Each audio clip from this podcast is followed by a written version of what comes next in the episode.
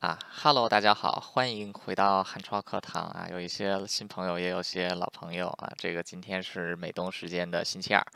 啊，东八区亚洲就是星期三的早上八点，啊，这个一个星期马上又过一半就要这个工作日的一半就要过完了啊，时间过得是真快啊！今天呢，也是这个感谢大家来收听汉超课堂，今天我们继续讲山河燃烧啊，日本的历史，这个。说起这个日本啊，嗯，他们这个现在现在这个日本，他最高的国家领导人天皇，天皇是他的国家领，就相当于是国家元首啊。但是这个元首之下有日本首日本的首相啊，就是 Prime Minister，就是相当于总理这这种这种职位。那那个其实这个职位啊，就是在古代啊也能找到类似的啊这这种。啊，这这这种职位，比如说在中国明朝的时候就有这个当朝首辅啊，就是这所谓的宰相，像什么万历首辅张居正啊啊，这嘉靖时候首大奸臣首辅严嵩啊啊，这都可以是翻译成 prime minister 啊，就政府首脑啊。在日本呢，其实有这么一个职位啊，也是这个就是能能相当于今天的啊总理。啊，叫官白啊，其实就是宰相的意思。这个提到日本的官白，首先就要提到。今天要讲的这个人啊，他叫丰臣秀吉。当然，一般这个当同一个时代的人呢，啊，都记都把这个丰臣秀吉叫什么呢？叫猴子或者叫秃鼠。为什么呢？这哥们长得太丑了啊！这个四肢非常的瘦小啊，整个脸是尖嘴猴腮，布满了这个皱纹啊。连这个丰臣秀吉自己都形容自己是相貌丑陋、五体贫弱啊，就是这么一个丑八怪。他不仅丑，他出身还不好。他是一农民出身，一般。我们现在都问什么王侯将相宁有种乎啊？其实是有的啊。这个丰臣秀吉他就是没有，所以说他是从这个社会比较底层的位置，一步一步爬到了这个天下人的地位。今天呢，我们就是讲丰臣秀吉的故事。嗯，这个说起丰臣秀丰臣秀吉啊，这个日本当时的社会是这个样子的啊，大概就可以分成士农工商这个阶级来这么看啊。所谓的士啊，并不是指这个，就是它分两个，一个是朝廷的这些公卿啊。传统的贵族，还有一些呢，就是武士。武士也分高级武士和低级武士。啊，再往下面一走呢，就是农民。这个农民当中比较上面一点的呀，就是替武士打仗的这些农民兵们啊，就是族亲阿西嘎鲁。这个阿西嘎鲁里边啊，他们就属于啊地位还 OK 啊，算搁到今天的话，就是中产阶级下层，没有到那个低，没有到这个社会底层啊，当然也只是这个社会。中层最下面的这个位置啊，一般来说呢，农民兵一辈子都可能只是个农民兵啊，就是一辈子过个小康的生活就不错了啊，极少有人能这个往上爬。丰臣这个丰臣秀吉本名不叫丰臣秀吉，他其实本姓叫木下，他的爸爸叫这个就是这个。木下尼右卫门啊，就是一个族亲出身，就是一个农民啊。丰臣这个木下秀吉最早不叫这个丰臣秀吉，最早叫木下藤吉郎啊。这个这个他的幼名叫日吉啊，就是说这个就是说他妈妈怀孕的时候就梦见太阳飞到了嘴里，所以给他起名叫这个日吉啊。日吉后来才改名叫木下藤吉郎啊。这个日吉的爸爸是个农民，所以说这个这个父亲这个老鼠的儿子会。打洞啊，所以日记一上一出生呢，其实他也就是个农民啊。关于正是因为他是个农民，所以关于他的早期文献其实根本是没有什么记载的啊。后来也只是经过一些人的这个啊，就是考证啊，包括后世他自己的一些啊回忆啊啊，就大概只知道他这个年轻的时候啊，也就是在织田信长大魔王啊统治的这个区域这段地方活动活动啊。就比如说什么尾张啊、三三河啊、骏河啊啊，搁到现在呢，大概就。是日本的这个名古屋啊，然后到这个滨松啊啊，这这一片就是横竖都没有出这两三个县啊，这种地方啊，这个。他老爸一方面是农民，另外一方面也是个农民兵啊，就给很多的这个地方的啊小武士势力做过这个雇佣兵啊，他这个 就有一些要手手艺，会修个武器呀，弄个皮革啊什么的啊。但好景这个好景不长，这个啊这藤吉郎七岁的时候，他爸爸就过世了，然后他妈妈呢就改嫁啊，然后改嫁之后嫁给了这个叫另另外一个叫查这个查尼的一个人啊，还生了还好像。好像是又给生了个弟弟，还是又给生了个女儿啊。所以说这个，所以说秀吉他就只好进寺庙里当了个好和小和尚啊。当然那时候寺庙也穷啊，就也也养不起，所以他很快又还俗，然后就在这个街上啊，就随便找生意做啊。他这个后来是怎么流落到这个违章的呢？啊，就是他是在到违章贩卖针线啊，等于就是这么一个，就是为了糊口饭吃的这么一个人啊。他可以说当时心里可能根本就没有想到日后自己能爬得这么高啊。且说这个。这个当时违章有一个大魔王叫织田信长，当时还没有是大魔王呢，当时只是把这个违章统一，这个统一没多，在正正在统一违章的时候呢，这个大魔王他有一个与众不同的地方啊，就是他特别平易近人，就是跟这个自己下面的这些百姓啊啊，然后跟这些这个啊仆从啊关系很不错，而且经常自己上街玩儿啊，所以大家都说他是违章大傻瓜，就是说你这个人一点也连一个一点的连那个武士的样子都没有啊。说这个，就说你这个人怎么如此的啊平易近人呢？啊，说你这个太不像个武士了呀！啊，当然也正是这个原因呀。这个有一天织田信长哎跑又跑到城外去哎，就是做做什么微也没有微服私访啊，反正就出去遛弯去了。走在街上就看见有一人在卖针啊，然后他对这针线当然是不感兴趣，但是他对这人太有兴趣了。为什么呢？这人长得太丑了啊，就是远看像只猴子，近看是一只很丑的猴子啊。然后就觉得嘿，你这就就过去跟他搭讪啊，要一般人。人可能看这么一看这么一丑八怪，可能就不理他了啊！这 织田信长他不是一般人啊，他是大魔王啊！啊，大魔王就过去了，就跟他就跟这个打就跟这个猴子就开始唠嗑啊，就说说你怎么长这么丑啊？然后这这猴子说，我也不知道我长为什么长这么丑，我生下来就这样。然后说你你知道我为什么长这么丑呢？这一来二去，织田信长觉得这猴子还挺可爱的啊！别看这人丑了点，脑子还挺好使。就问他你现在干嘛呢？我说我现在就是在街上卖点针线糊口饭吃。织田信长说你要是想吃饭，不如就给我做活吧。然后这个藤吉郎就说那我给你做什么呢？我我就是一农民。他说啊农民农民就从农民做起，你就给我拿草鞋吧。啊等于说在这个一五五四年的这一天啊，也就是藤吉郎十七岁的这一年啊，他终于跟大魔王第一次相遇。然后大魔王就把他带回了城里，让他给大魔王拿草鞋。啊他当时的这个第地位呢啊，算是这个还是就是这些族亲当中比较中等的啊，他是属于那种只能给这个主公拿草鞋的这种人啊，他呢是只能给这个。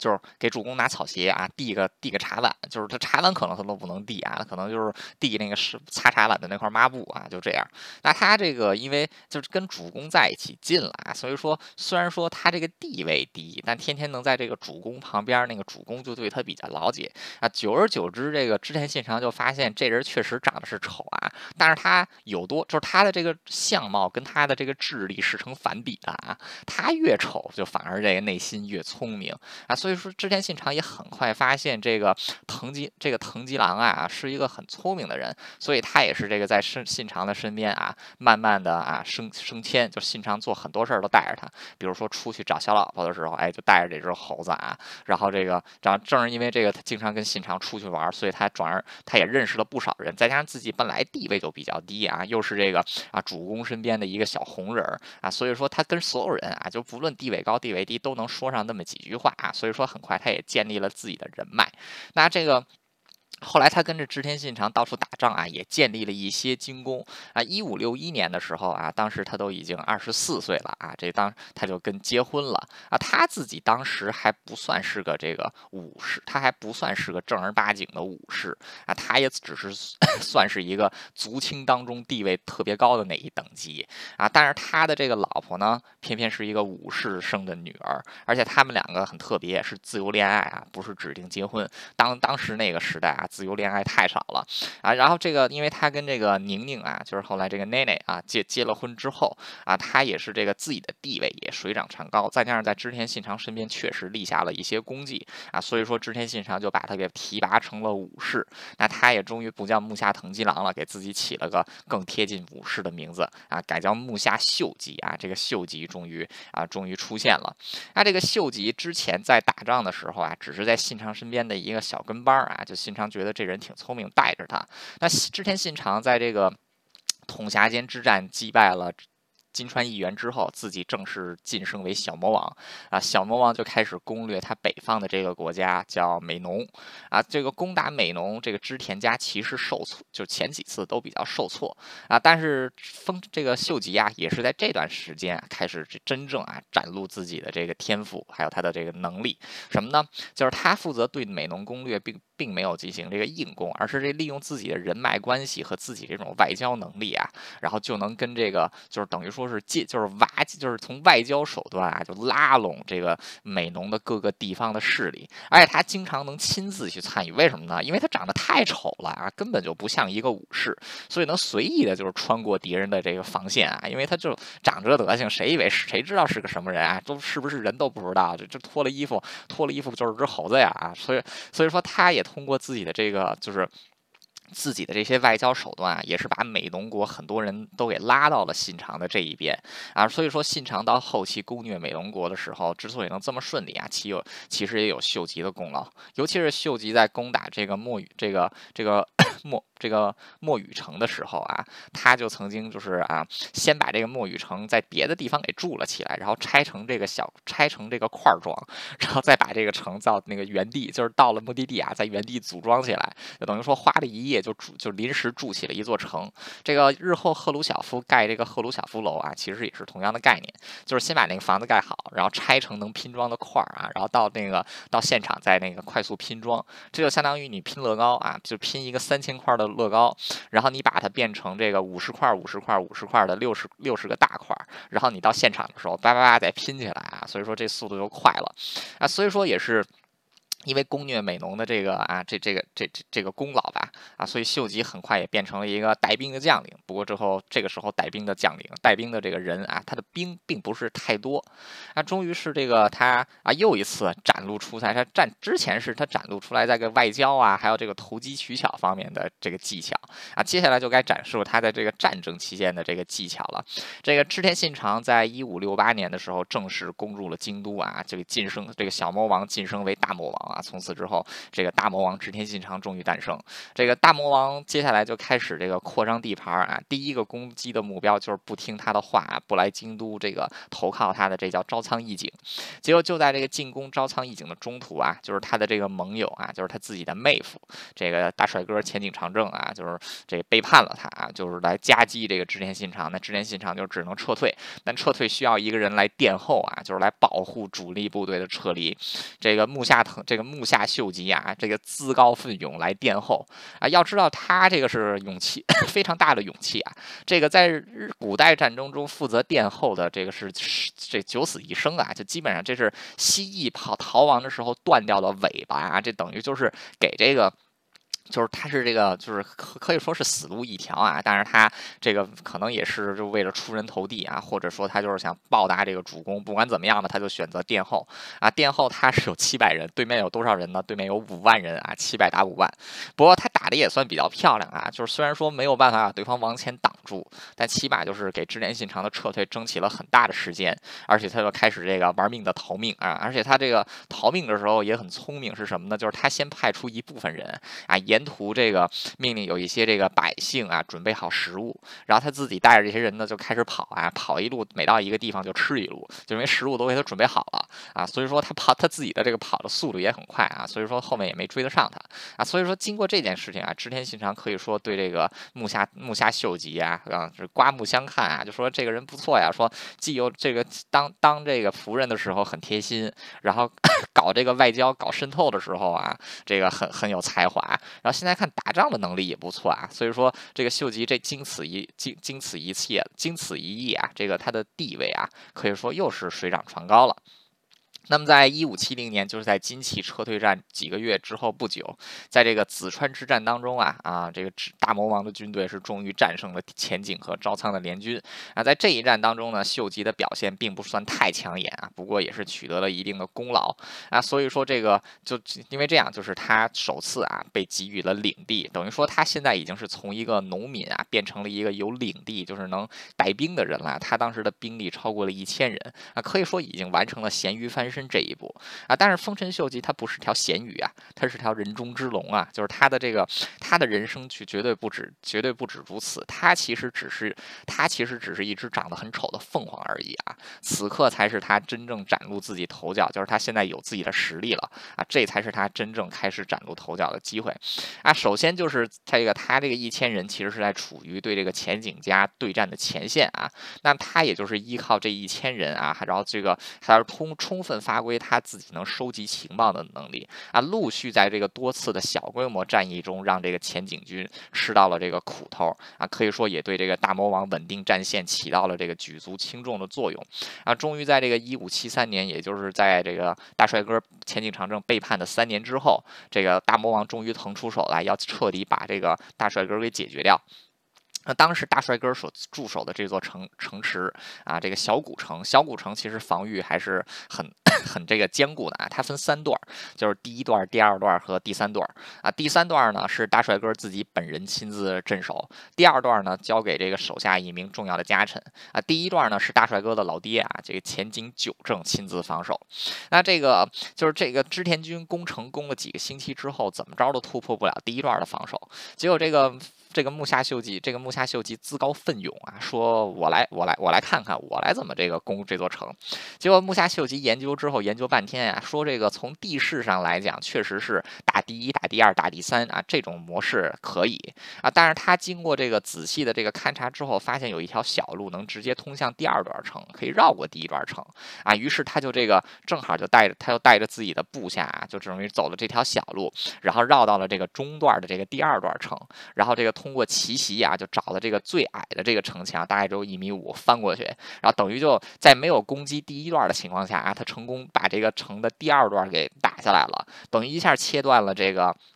就是最外城和最内城的这个联系啊，然后因此这个守军无法互相支援啊，那个小古城很快也就被攻破啊，前景家灭亡，那前景家的这个旧领也归于织田家所有。可以说这一战，这个木下秀吉是头功啊，就是能想出这么想出这么奇葩的战术，就是不按一二三打，先打二，然后再这个回过头来再打一啊。所以说，那么这个那他也是因为这个如此的功绩啊，再加上之前在这个织田。信长大魔王手下十六年啊，一路这个成长，确实这个所有的这个他的能力也是被所有人看在眼里啊。那这一次啊，因为他的功劳啊，他获得了北晋江，就是前景市旧领十二万担啊。十二万担是什么概念呢？就是他在打仗的时候能动用四千人。刚才说了，就是他第一次被封地的时候，他能动用的兵力只有一千人啊。这次他能动用超过四千人，所以说一下是这个主公的封赏给他膨胀了四倍啊。这可是坐着火箭的往上窜，往上窜。啊，这就相当于七品县令一下成了这个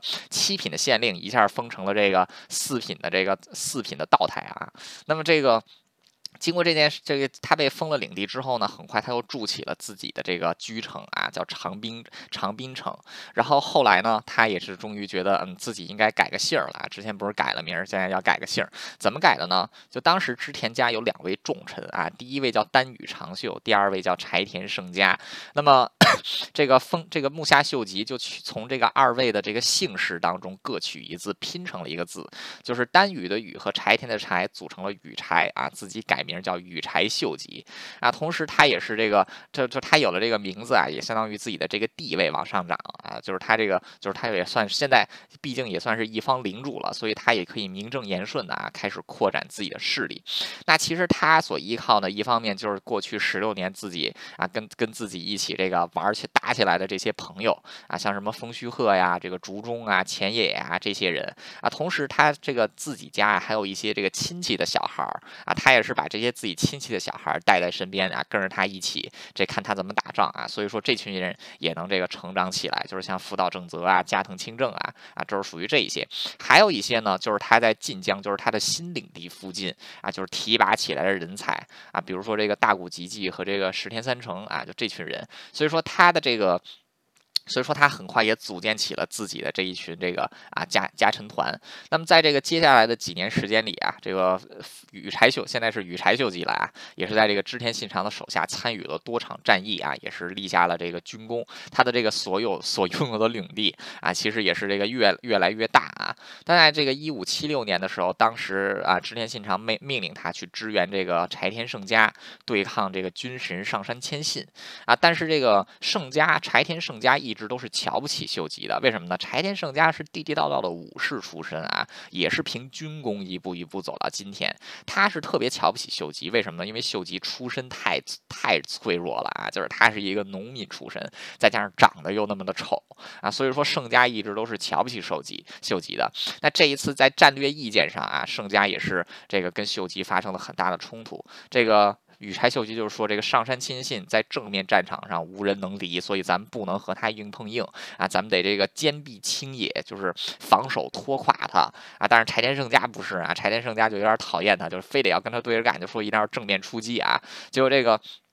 秀吉知道正面出击一定会被打得像狗一样，所以他选择了这个按兵不动，任由这个柴田胜家正正面出击啊。结果果然柴田胜家被打得像狗一样啊。幸亏也就是这个撤退的时候啊，因为丰臣秀吉的部队没有受到什么损失，能够抵挡上山军啊，才不至于整个这个战线崩溃。那这件事情也是 让这个秀吉跟胜家结了梁子啊。织田信长虽然说这个对于秀吉的这种啊做法，就是还是怎么说呢，就是能容忍，就是他这个虽然说没有听这个，因为。盛家比他比他的这个就是官职要高啊，虽然说他没有听自己长官的命令，但是他自己的这个操作等于说是解救了整个战线啊，所以说也没有怪罪下来啊。但这件事情之后啊，他确实和柴田啊结下了这个很大的很大的这个矛盾。那后来这个终于是在这个啊。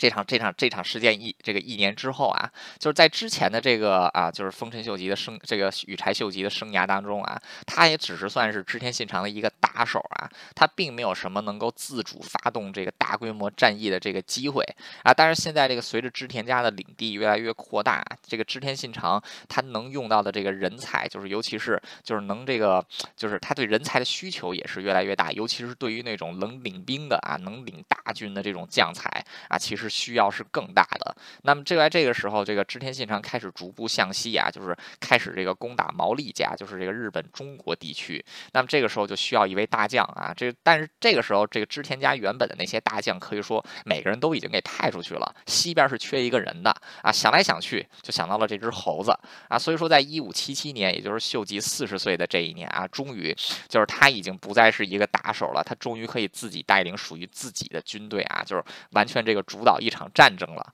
那从他这一年开始，他就开始主要负责对抗这个毛利氏啊。当时毛利氏是除了这个大魔王织田家啊最庞大的势力。那么这个毛这个。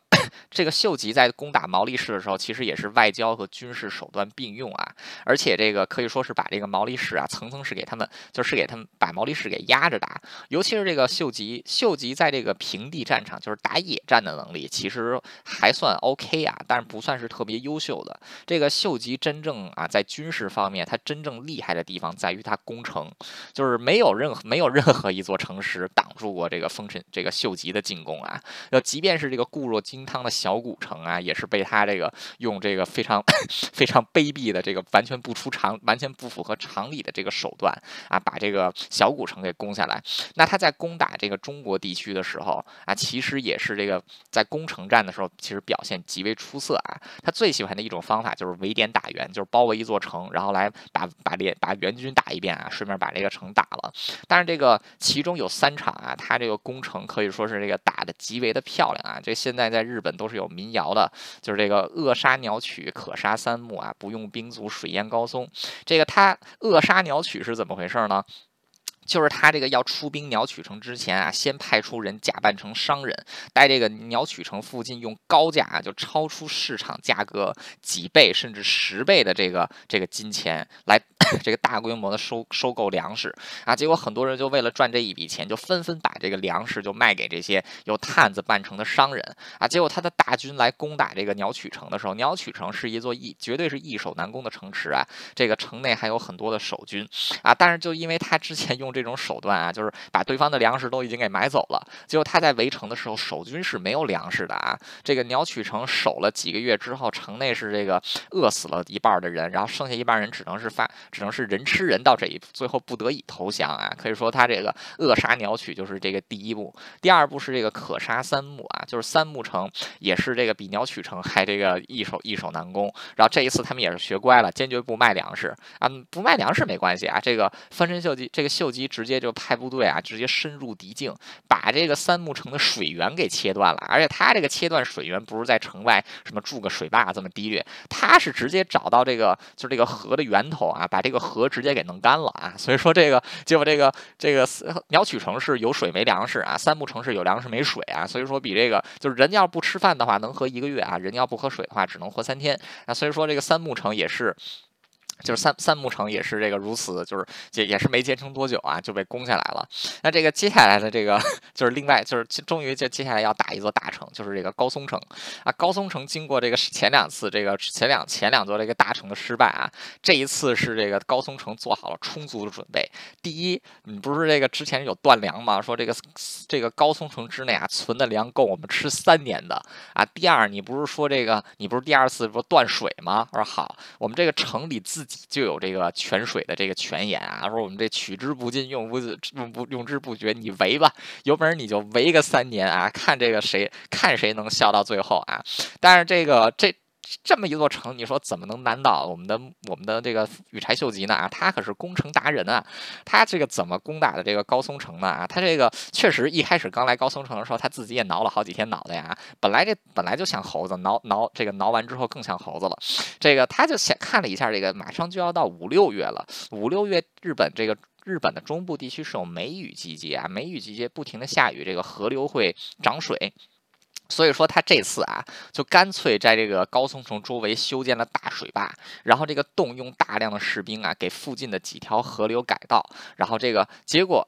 结果就是在这个梅雨季节来了之后啊，他把很多的这个河流给掘开口，然后把这个水给引向了这个高松城，因为他提前也就是把这个高松城附近已经在很多这个就是高地的这种低就低处的这个隘口啊修好了水坝啊，所以说他这些水一进来，他等于是修成了一个人工湖，而这个人工湖是以高松城为中心的啊，结果一下就用这个水工把高松城给淹了啊，所以这一下这个毛利家可以说是非常的崩溃啊，说之前是这。第一座城市把粮食卖卖。粮食给买光了，结果我们没吃的，我们给活活给饿的投降了。第二次断了我们的水源啊，你们，然后我们是活活渴的投降了。第三次我们有粮有水，结果你这个拿水来淹我们啊，说这个就是这这一次就没办法。为什么呢？这粮食就是这水漫进城里啊，粮食都给泡坏了，然后这都是脏水，把泉眼也堵住了。你不能喝脏水啊，喝脏水拉肚子腹泻，那人一样是死啊。可以说这个三次这个三次守城啊，你准备越充分，你到最后这个啊败的就越惨啊。但也就是在他这个。水攻高僧城的时候啊，这个老家出事儿了，怎么了？就是大魔王死了啊！大魔王在这个支援，因为当时这个毛利家为了解救高松城啊，出动了五万大军，这个秀吉手下也是差不多五万人啊。这个秀吉，这个当时大魔王刚刚攻灭武田家，手上有的士兵，所以秀吉就向织田信长发出了这个主公啊来救我这么一个信号啊。主公很这个主公说行，我来帮你。然后主公就打算带着大军来这个帮助猴子子。啊！结果这个大军在这个进军到京都的时候，这个当时信长身边的这个将领明智光秀啊，发动了叛乱，结果织田信长在本能寺之变当中自焚而死。那这个 当时这个织田信长的嫡子啊，织田信忠也是这个自尽，所以说织田家立刻陷入了这个就是无政府状态啊，可以说这个十分的混乱。那当时秀吉正在这个包围着中这个高松。正在包围着高松城，然后同时也要这个抵挡毛利氏的这个援军啊，所以说这个，而且而且这个秀吉他的这个就是他在领地内其实有很多探子啊，所以说在本能寺之变发生之后的第二天，秀吉其实就得到了消息，其他的在各地征战的织田家的大将啊，都是在三五天之后才得到得到消息啊，秀吉此刻意识到啊，就是说此刻他已经不能跟毛利氏在正面交战了啊，但是这个。所以他就必须要赶快回去，就是要把明智光秀给做掉，自己才能成为这个织田家的当主，才能稳定住这个大魔王的这个基业啊。所以说他向毛利氏隐瞒了这个织田信长身亡的消息啊，同时这个开始跟毛利家进行外交谈判啊，因为现在毛利家其实。凑了五万人，其实给养也不够啊，只是来这个救援，希望能把丰臣秀吉，希望能把秀吉给逼走。高松城现在已经是微弱累卵了啊，城内是这个没粮食，没粮食也没水喝啊，就是说你 准备那么多粮食，准备那么多水也没用。那这个也是一，就是所以说这个时候啊，秀吉掏抛出这个橄榄枝，毛利家也是很高兴啊，所以就和这个毛利氏迅速议和，就是以这个。高松城城主自杀为代价啊，丰臣军撤退，然后割让了一些领地给这个织田家啊。当然，这个也就是，然后这个丰臣秀吉此刻他就是需要急速啊，带领全部的军队返回京都，跟这个明智光秀作战啊。还记得在这个金崎之战的时候啊，当时他带着七百人，用一种这个马拉松的方式回到了京都啊。这一次也一样，只不过这次不是七万七百人啊，他这次手下有五万人。他在十年之内啊，他的手下的势力已经从七百人涨到了五万人啊，这个是接近。一百倍的这么一个增长，那它。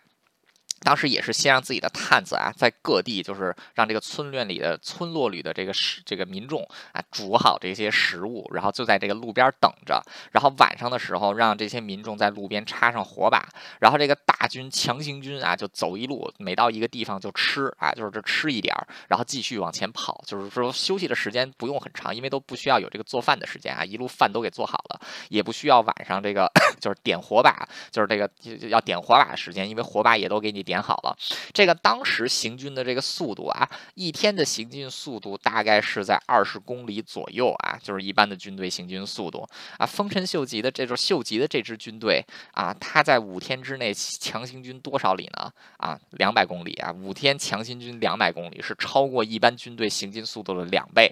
那他到了，他到达这个。京都附近的时候啊，也是施展外交手段，因为当时明治光秀叛变之后啊，很多这个明明治光秀也是希望能拉拢周边势力啊，就是织田家的这些小势力，但这些小势力纷纷作弊上官啊。这一次丰臣秀吉带回来了这个一下就瞬间带回来了五万人啊，所以说这些小势力纷纷依附于这个丰臣秀吉。到这个正式跟明治军交战的时候，丰就是这个。这个羽柴秀吉这一方的这个兵力啊，是超过六万人的啊。明治光秀只有区区的一万五千人啊，可以说是这个仓皇的在这个山崎地区迎战这个丰臣秀吉这支神兵天将啊。最后也是这个明治光秀以战败被杀啊告终。那么秀吉趁机控制了京东这个这个京都一带啊。然后接下来就是 这个时候织田家这个。这个家中的各个大佬啊，也终于回来了。他们就开始得商量啊，这个得给大魔王找一个继承人。为什么呢？大魔王死了，大魔王的嫡长子也死了啊，所以现在就要开始这个。找这个继承人了。那么当时这个就是当时织田信长啊，成年的儿子有两个啊，一个是二儿子织田信雄，一个是三儿子织田信孝。那这个织田信孝背后是有柴田胜家支持的，而且柴田胜家此刻在织田家的地位其实是最高的啊。然后他是超过这个羽柴羽柴秀吉的。然后这个织，而且再加上织田信孝的能力确实要比信雄好，所以说胜家这一看啊，觉得自己这个赢面肯定大了，就是说自己要推出来信孝。的话，大家肯定都支持他。等于说，现在这个会议就是说，谁推出来的这个儿子啊，能当这个能当继承人，那谁就变相成为了这个织田家最大的这个功臣啊，或者说最大的这个重臣。那这个这这个时候就展现出来了啊，羽柴秀吉为什么能成为天下人，就是他没有陷入这个思考的漏洞啊。就现在大家都看的是选这个织田信雄和织田信雄和织田信孝啊，但是但是他但是他到那个开会的那一天啊，就是当他出现的时候，柴田胜家就知。知道自己输了，为什么呢？就是这个盛家是带着这个啊信孝来的啊，信雄自己一个人来的。然后这个柴田胜家当时还觉得很鄙夷，说哈，你支持这个人，你都不陪他来，你输定了啊！结果这个秀吉抱着一个小孩就进来了啊！大家看清这个小孩，这个柴田胜家看清这小孩是谁的时候啊，他自己可能都是肠子都悔青了。这秀吉抱的小孩是谁呢？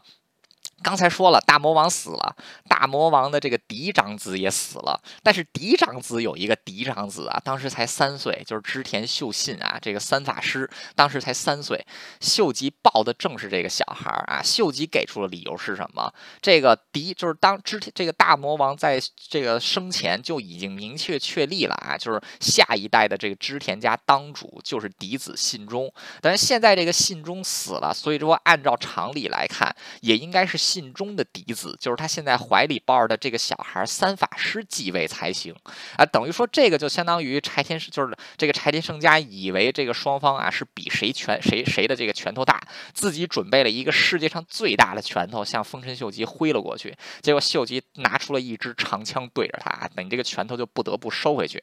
啊。所以说这个胜家此刻啊，即便想表示反对也晚了，因为其他的这些 其他的这些这个织田家的这些臣子们啊，都是支是秀吉的。为什么？秀吉占了道义上的制高点呀，这个嫡长子。继承制，这个是没有人没有人能够这个打破的呀。所以说，现在秀吉抱着嫡长孙出来，那比你这个二儿子、三儿子管用多了呀！啊，所以说这个等于说这个这个青州会议就是以。就决定织田家未来的这个，就是这个这这个织田家未来的这场会议啊，就以这种方式啊结尾了。就是这个，就是又是这个秀吉不按常理出牌啊，就搬了一个三岁的小孩出来，就这个双这 这个柴田胜家没办法，只能是答应了这，只能是答应了这件事。那么这个在领地分配方面，当然就是秀吉也是这个，就是这个领地分封完了之后啊，秀吉其实也是掌握了织田家原本的这个大片领土啊。但是秀吉其实也知道自己跟这个胜家终有一战。啊，因为盛家一方面是织田家的另外一位重臣，然后他自己他这个盛家也一直瞧不起自己。另外一方面就是，当时秀吉的野心可能也已经起来了啊，就是他从一介农民现在能走到今天这一步啊，他可能也想看看自己还要走多远。所以在这个青州会议之后，他也开始不断的。拉拢柴田胜家那一方的势力啊，逐渐逐渐把这个胜家胜家的势力拉到自己的这个身这个身身下啊，等于说其实胜家也一直都是在被放血啊。终于是在这个一五八三年冬天的时候，因为胜家的封地在北边啊，下大雪，冬天没办法出兵啊，就在趁着这个就是风雪阻兵啊，没有办法出兵的时候，这个丰臣这个秀吉啊，终于是这个啊接就是这个开始啊对胜家发动战争。首先就是趁着这个冬天啊，胜家没有办法出。出兵，把这个就是这个京都啊，然后到这个日就是名古屋这一段这一段啊，就所有不服从秀吉的势力挨个给揍了一遍啊，揍的这帮人全都听从这个秀吉的势力了。结果当这个到来年的春天啊，这个这个冰雪终于融化，幸这个盛家终于可以出兵的时候啊，就发现这个自己要面对的已经是这个丰臣，已经面对的是要面对的是这个羽柴秀吉这个远远超过自己的势力了。所以说，在一个建越之战的时候啊，这个。柴田军终于是惨败啊！最后这个柴田胜家也是兵败自杀啊！然后这个等于说在大魔王死后这个一年的时间啊。大魔王死后只有一年的时间，秀吉终于除掉了最大的竞争者啊，然后这个啊，这个至此丰臣秀这个羽柴秀吉彻底掌握了这个主君信长的江山啊，这个只是在信长死后这个一年。那么就在这个时候，这个丰臣秀吉也是修建了现在的大阪城啊，大阪城就是丰臣这个秀吉出边，这时候他还不叫丰臣秀吉，这时候他还在他还叫羽柴秀吉呢。这个后来他修成这个大阪城，当时也是日本最辉煌的城市啊。那么他现在也终于开始这个正式啊，开始这个就是。平定了织田家的内部的事情，开始正式对外作战啊！此时的织田家已经改名叫羽柴家了啊！首先就是面对啊，就是织田家这大魔王的曾经的这个盟友啊，这个小胖子德川家康。那他跟这个小胖子。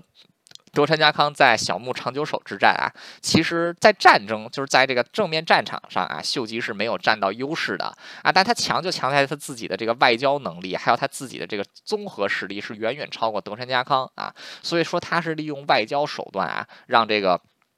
德川家跟这个他跟他讲和啊，就不在这个主动进攻羽柴家。那同时，这个 秀吉也是派遣自己的这个部下啊，这个攻打了，就是攻收复了这个四国啊，就把这个四国这一个岛完全给打了下来。然后通过这个外交手段，让毛利家臣服了自己，就是这个就被这个打了三座城，然后被打的像狗，就被打的很郁闷的这个毛利家，啊这次也是非常的郁闷，就说行了，打不过你，那我们就在你的麾下吧。啊，可以说是经过这个这一系列啊，外交加上战争手段，包括什么。入侵九州啊，然后这个。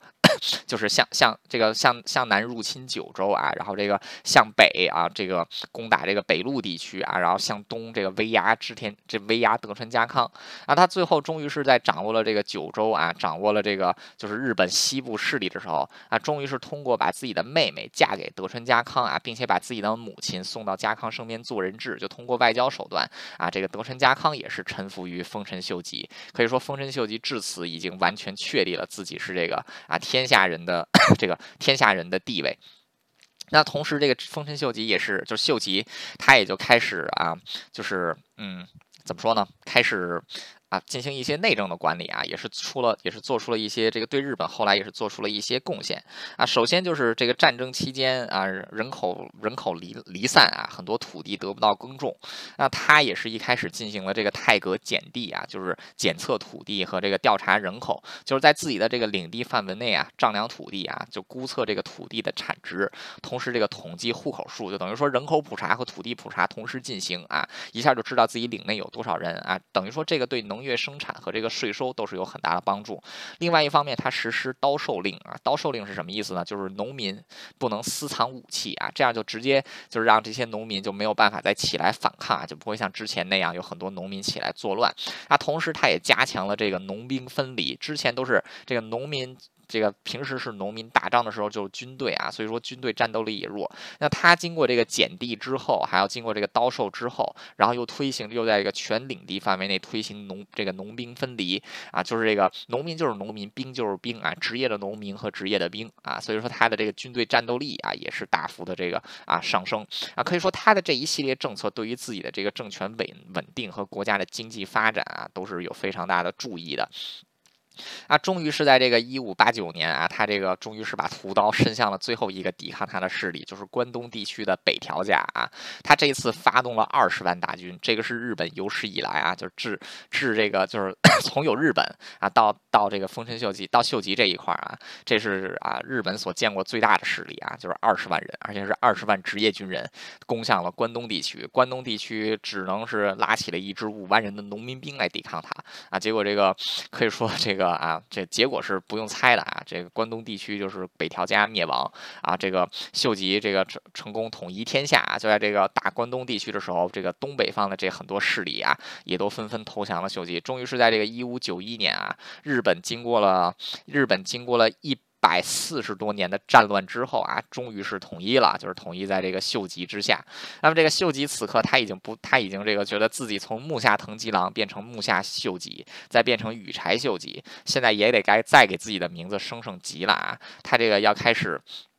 他就打算要开始有名正言顺的统一国家啊，他自己是 他自己是这个农民出身啊，他是一开始是没有武士地位的啊，他是后来获得了武士地位。这个武士地位是可以通过战功夺取的，但是这个血统不是啊啊，所以说这个就是你要想做这个正式正常的这个大官，比如说幕府大将军或者做官白啊，你甚至想做个这个正常的京都的公卿啊，你都是得有这个血统在的啊。但还好，这个日本啊，就是能通过这个收养的方式啊，就是加入别人的系统。他一开始本来是想这个建立自己的幕府啊，就想当征夷大将军啊，他又得需要一个大将军收自己当义子，他又找到了那个已经被流放的啊十五代将军足利义昭。这个足利义昭是这个特别讨厌丰秀吉的啊，因为这个他被流放就有秀吉的很大的功劳啊，然后再加上秀吉确实长得太丑了，又是农民出身啊，所以秀这个义昭啊坚决拒收这个。秀吉做养子啊，所以说这秀吉没办法，当不了大将军啊，所以那就那就说那我就这个当个官儿也行啊。他就当时这个像当时的这个官白啊，像这个二条昭实，就是说你收养我吧，我要当官白啊。这昭实也说不行啊，你长得又丑，然后又没有什么身份，我我拒绝。然后然后这个 这个秀吉很没办法，就到处碰壁啊，最后甚至都打算要这个放流言，说自己是天皇的私生子啊，结果造成了反而还造成了这个很搞笑的影响啊，大家都把这个秀吉当笑话。所以最后不得已啊，就是这个近卫前近卫前九，就是这个就之前当过官白的这么一位大官出来和稀泥，说算了算了，没人收养你，我要了啊。等于说这个近卫家啊，就是这个收养了秀吉做自己的这个养子啊。然后这个近卫家自己本姓藤原，是日本四大姓之一啊，藤原氏。所以这一下秀吉就终于有了这个就是正式的这个贵族地位啊，自己现在是这个藤原家的人了。然后他这个一上来就直接就逼这个就是不不收养自己这个二条昭。时啊，就说滚滚从这个关白之位上给滚下去啊，一脚给他踹下去，然后自己就这个啊做了关白，就是这个手下，同时改名啊叫丰臣，所以至此丰臣秀吉粉墨登场啊，这个是这个一五八六年的事儿啊，这个所以说从一五八六年以后，他就是丰臣秀吉了。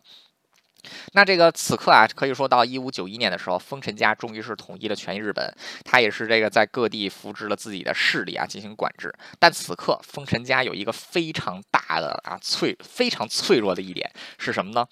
秀吉没儿子。啊，丰臣家人丁极为不兴旺啊！这个秀吉自己只有一个弟弟和一个妹妹，这个时候他的妹妹已经死了啊，他的弟弟没几年也因为身体比较弱就死了。那他自只有自己的一帮外甥和这个他自己只只只有一帮这个啊外甥，就是能能能那个继位他。然后再加上他自己虽然到处拈花惹草啊，起了很多小妾，但是这些小妾这也没一个怀上孕的啊，所以说他自己是没儿子，只能从这个外甥里边来来选继承人，就让他的一个大外甥。啊，丰臣秀次啊，当上了这个，就是从成为他的继承人。不过这个啊，也终于是在一五九零年啊，这个秀吉新纳的妾啊，这个查查前景查查，这个给他生了一个儿子啊，这个贺松啊，他终于是有了这个自己的啊亲儿子啊，这秀吉是高兴的到死。结果到这个一五九二年的时候，贺松夭折了啊，秀吉是这个啊哭，这个老泪纵横啊。秀吉当时都已经五十多岁了呀，这老来得子，这个儿子又死了，你想想这人有多难过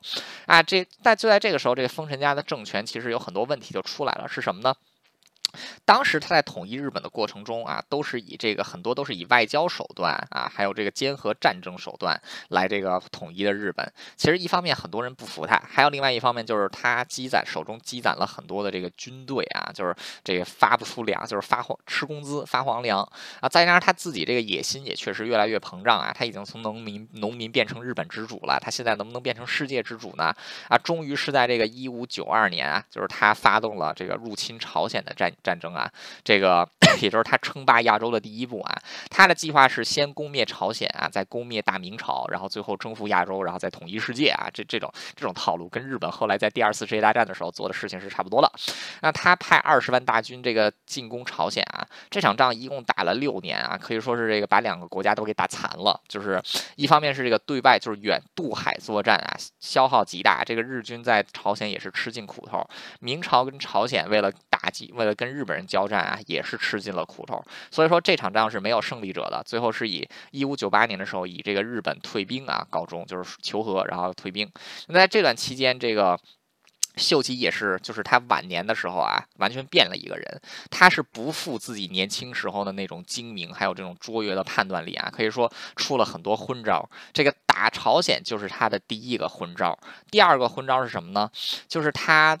这个在自己的这个长子贺松死了之后啊，正式立这个他的啊他的这个啊外甥丰臣秀次啊做了继承人，但是这个一。但是这个就在贺松死后的两年啊，这个丰这个丰臣这个查查又给他生了一个儿子，就是丰臣秀赖啊。这个秀赖是活到成年的啊，所以说这个年幼的这个秀赖啊，这个终于成为终于这终于出生之后啊，秀吉就等于是要把这个秀赖作为家中的这个继承人，所以他就开始针对自己的这个外甥丰臣秀次了啊。然后最后的结果就是丰臣秀次被逼自被逼之下呀自杀，然后这个他他就是被逼赐死啊，然后这个严酷程度是出乎所有人预料。要的啊，所以说很多人为了就是给向这个秀吉求情啊，就不要给这个秀次赐死。结果很多被求情，很多求情的人也是受到了连坐啊。轻者被剥夺领地、剥夺官职啊，重者就直接一起给赐死了。而且这个秀就是秀次一家，连同侍女，还有他的孩子，还有他的这个妻妾啊，一共三十九人，被公开的在这个京都砍头啊，暴尸荒野啊，可以说是这个。也是引引起了很多民众的不满啊，就说这个太，就说这个秀吉大人、关白大人怎么这么残忍啊？那所以这件事情其实也是打击了这个丰臣秀吉的个人的这个威望啊。所以说 这这这件事情是这个一个大混招，就逼死了自己的外甥。还有一个呢，就是当时有一个很有名的文化人叫这个千宗义啊，就是千利休，也是一个这个外交和尚，就是也不是和尚，就是一个外交商人，也大商人、大文化人。因为他是这个反对丰臣秀吉出兵朝鲜啊，再加上对丰臣秀吉。各种倒行逆施看不满，所以多有这个多有腹诽。结果丰臣秀吉又把这个千利休给刺死啊，然后这又这一下又得罪了这个很多的文化人啊，可以说这个秀吉这个。他晚年的一些做法是非常荒谬、非常荒诞的啊，可以说他是完全变了一个人一样，就是不复年轻时候那种，就他也再也不是年轻时候的那只猴子了啊，就是年轻时候那只猴子很精明、很聪明啊，但他现在已经不是了，他这个昏招、昏招频出啊，呃，甚至就是这个都到什么地步呢？就是他的这个宠臣小西行长啊，居然能够是利用这个秀吉对他的宠信啊，捏造这个韩，就是中国跟这个朝，就是中国跟朝鲜向日本求和的国书。啊，然后结果这个朝韩国那就朝韩国跟中这跟大明朝那边又有一个这个沈惟敬啊，跟这个小西行长一起这么一撮撮合，就等于撮合了这么一次非常这个胡闹的和谈啊，就等于说是这个明朝的这个朝廷不知道沈惟敬的这个东西是假的，丰臣秀吉也不知道小西行长给他的东西这个是假的，就最后被拆穿的时候啊，秀吉也是勃然大怒啊，等于这仗本来可以打个两年就不打了，结果因为这件事情啊，结果又打了，又打了有四年啊，所以说。这个整件事情来看都是十分荒谬的，就是秀吉这个，就是秀秀吉如果有他年轻时候的那种判断力，绝对不会有不绝对不会这个引起这样的事情发生。而且这个秀吉到了晚年，其实现从现在来看啊，应该是有这个老年痴呆症的迹象啊，就是这个。就是这个啊，就是阿兹海默症，他经常是这个失去意识，而且这个忘记事情啊，很多事情重复要重复说很多遍啊。召见这个德川家康就召见了这个四五次，说的是同样的事情啊。现在来看的话，是有一点这个老年痴呆的迹象啊。可以说到了这个晚年，他是完全没有治国的能力啊，但是他还是把权力紧紧的给这个握在自己手中。但此刻的这个丰臣家也只是这个。就是已经是啊微弱累卵了。一方面就是在这个日本，就是通过对这个啊朝鲜的战争，很多人其实对丰臣政权有了极大的这个不满啊。无论是这个就是这个从上面到贵族到武士到下面的这些人民啊，其实对他多有不满。另外一方面就是这个他原来一直以这个外交和这个外交和这个兵力手段压制的很多这个大名啊，就比如说德川家康啊，然后这个伊达正宗啊这些人啊，也是越来越蠢蠢欲动啊。可以说在这种情况之下，这个之所以日本没有发生内战啊，完全是慑于丰臣秀吉一个人的威严啊，就是说太阁大人的威严还在啊。中，但是这个，但是这个就是只是只是这个火药桶没有被点燃啊，只是有这个丰臣秀吉这么一个这个微弱的风啊，在慢慢吹着这个火药桶，不让它着起来。那这个丰臣秀吉最终啊，也是这个虽然说他是一个攻城达人，但是他最后还是没有打下死亡这座城啊。在这个一五九八年的这个九月十八日，其实从这个一五九八年年初开始，秀吉就已经像行尸走肉一样了啊，就是这个 基本上。不能再见什么人了，也是这个啊，老老的不得了，老的不得了了，就是可以说是就半半个死人了已经啊。终于是在这个九月十八日啊，就是一五九八年的九月十八日这一天，这个丰臣秀吉啊，这个终于是死在了京都啊。这个当当时是六十一岁，